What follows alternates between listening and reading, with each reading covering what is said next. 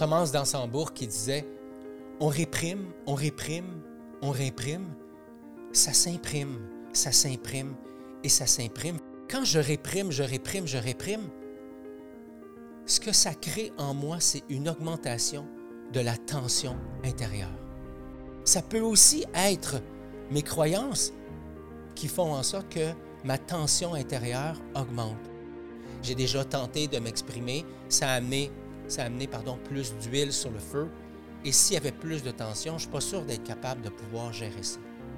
Je suis frustré de la violence que l'autre fait à mon égard, par exemple, en ne m'écoutant pas, en étant rude avec moi, en me faisant de l'attitude, en me boudant, en voulant m'imposer ses idées. Mais je ne réalise pas que c'est de la violence que je me fais quand je me tais.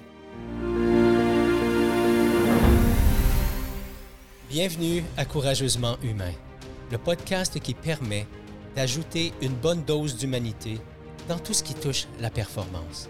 Tu sais, cette recherche de performance qui donne la sensation d'être sans cesse engagé dans une course contre la montre. Être courageusement humain, c'est cesser de fonctionner sur le pilote automatique. C'est sortir de cette course effrénée qui t'amène à choisir entre t'épanouir au travail ou dans ta vie personnelle. Apprendre à être courageusement humain, ça commence maintenant.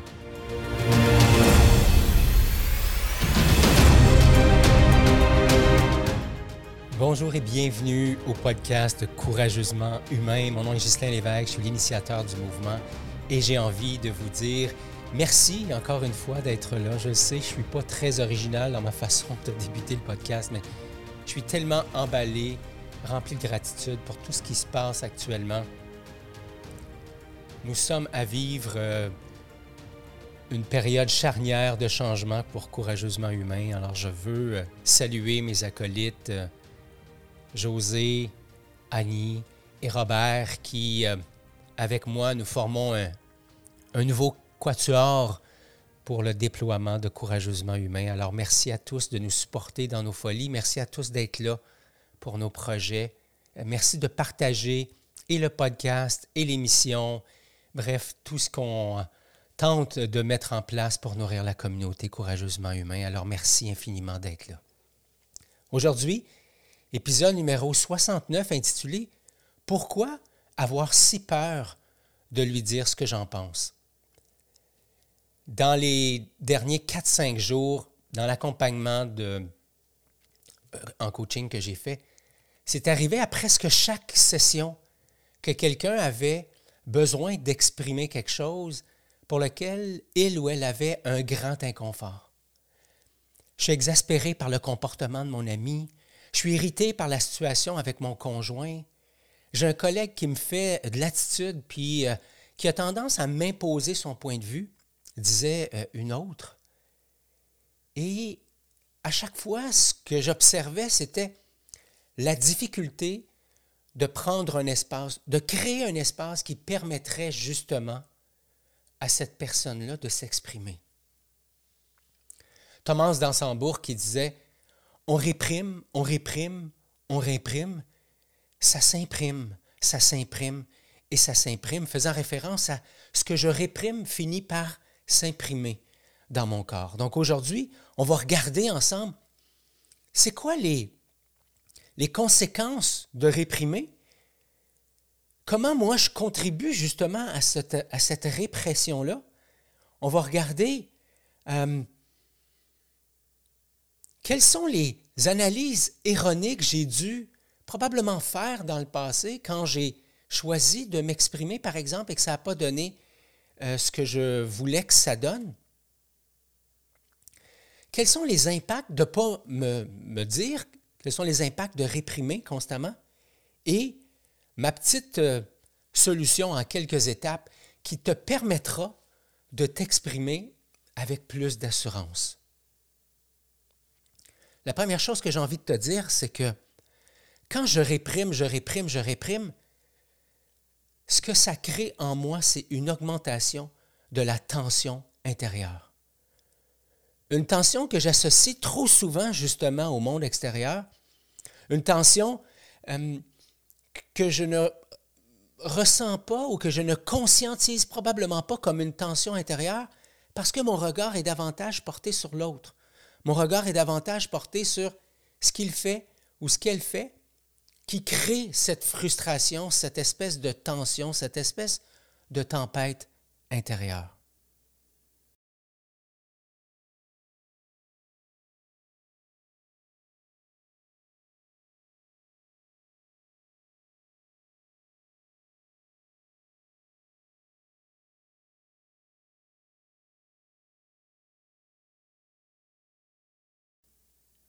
Si je me permets de, te dire, pendant que je suis connecté à l'autre, pendant que je suis, euh, même connecté, ce n'est pas le bon mot, pendant que mon attention plutôt est placée sur l'autre, sur ce que l'autre fait pour me mettre en colère, sur ce que l'autre fait pour créer de la tension chez moi, sur ce que l'autre fait pour me frustrer, je ne suis pas en train de regarder au bon endroit.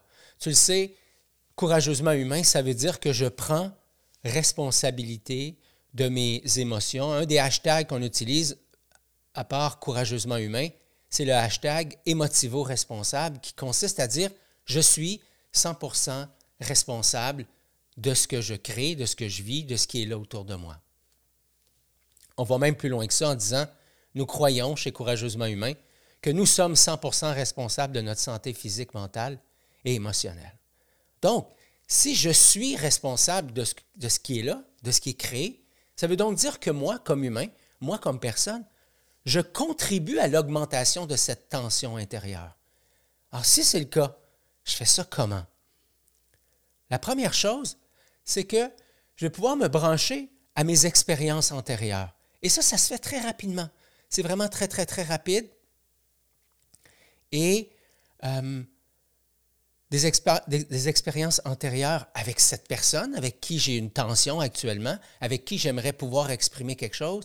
J'ai un ami qui a un comportement qui m'exaspère.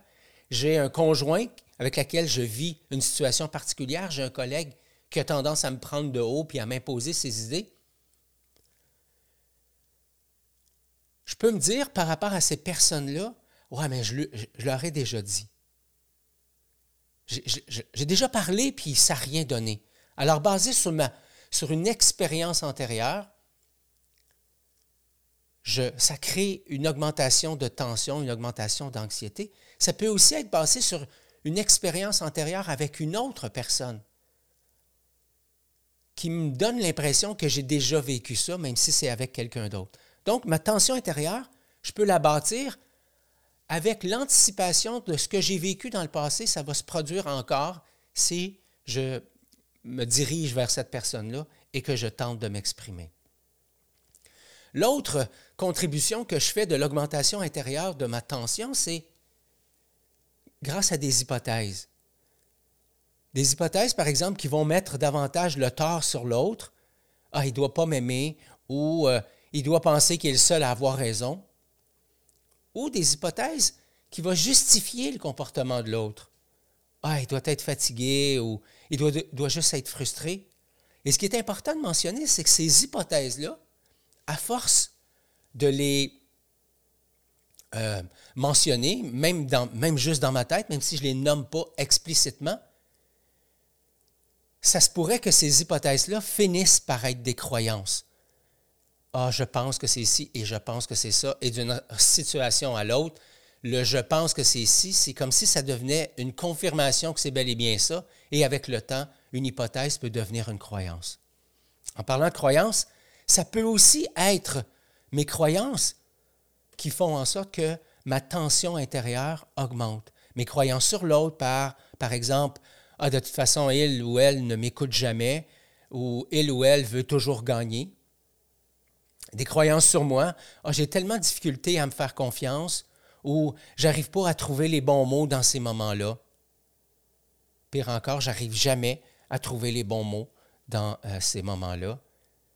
Et finalement, des croyances sur le contexte. Ah ben, de toute façon, c'est comme ça, les amis, ou c'est comme ça dans la vie, ou de toute façon, dans une relation amoureuse, c'est jamais toujours euh, euh, au beau fixe, c'est normal qu'on s'accroche.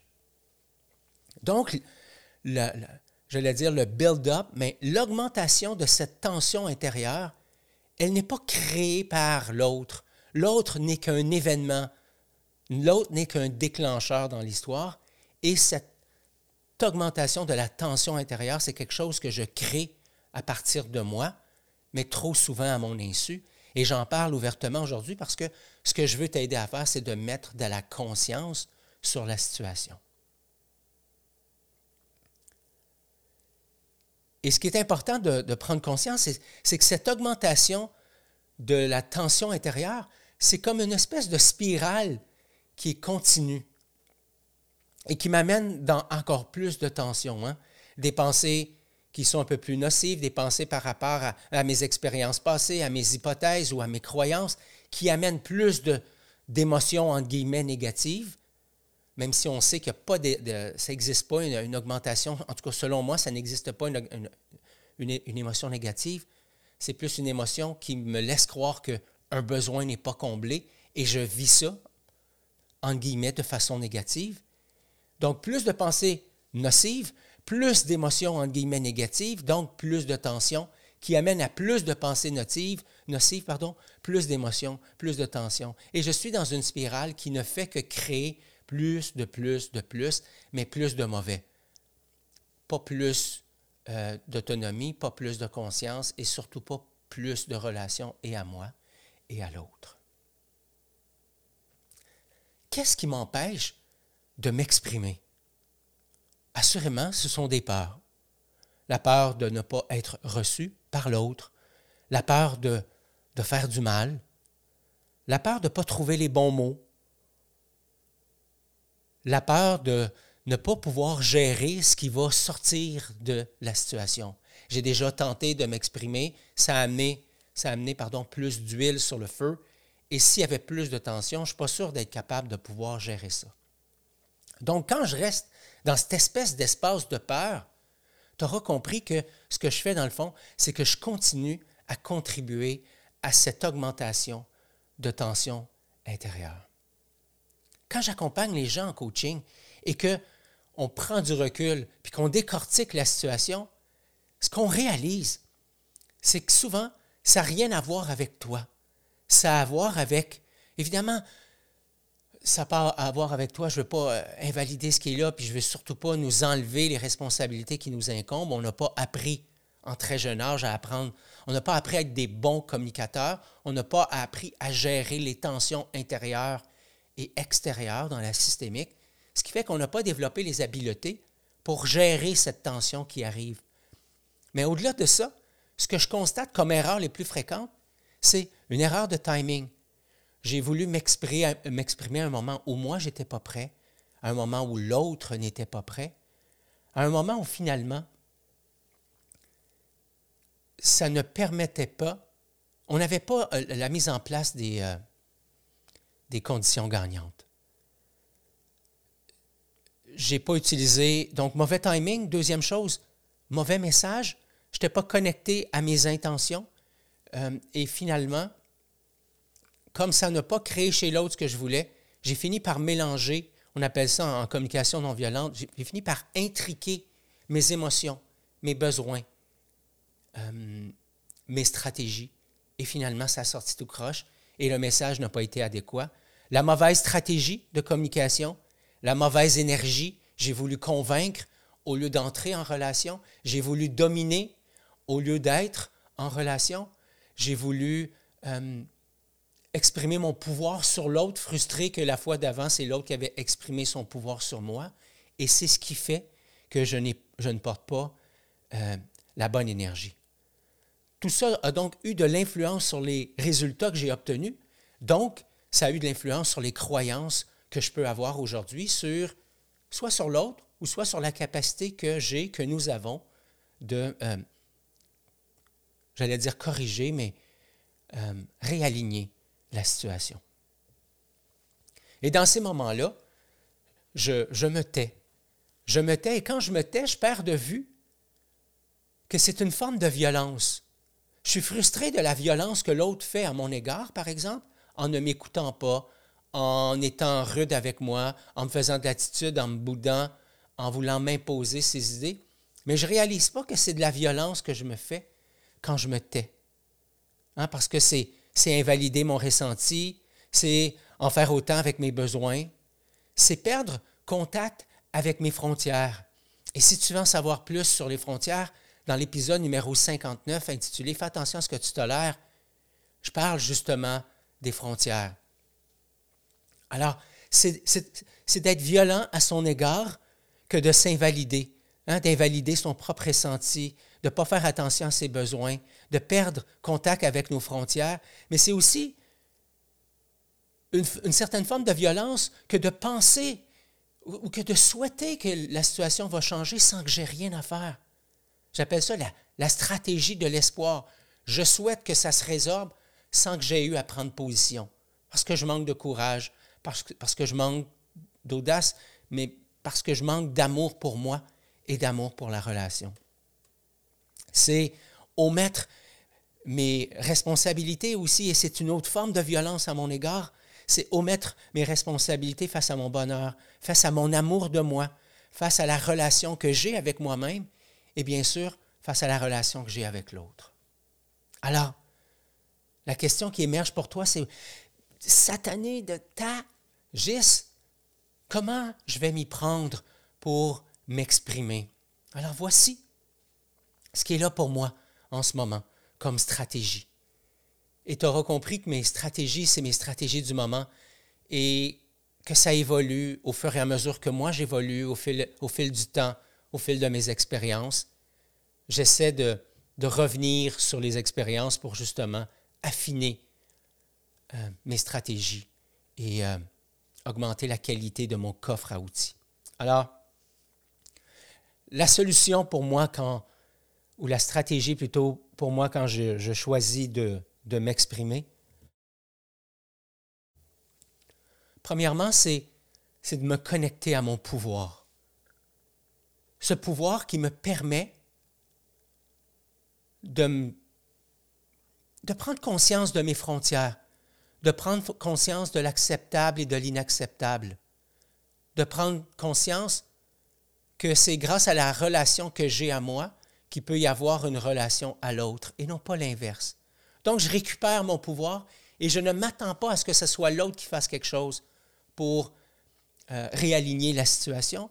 Je sais que je peux et que j'ai le pouvoir de changer les choses. Pas le pouvoir sur l'autre, le pouvoir de changer les choses. Ensuite de ça, je me connecte à mes intentions, je les définis clairement, parce qu'il y a une grande différence entre vouloir euh, euh,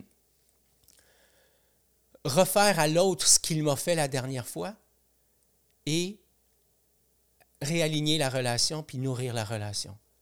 Alors, est-ce que je suis dans me venger versus est-ce que je suis dans prendre soin? C'est deux intentions complètement différentes.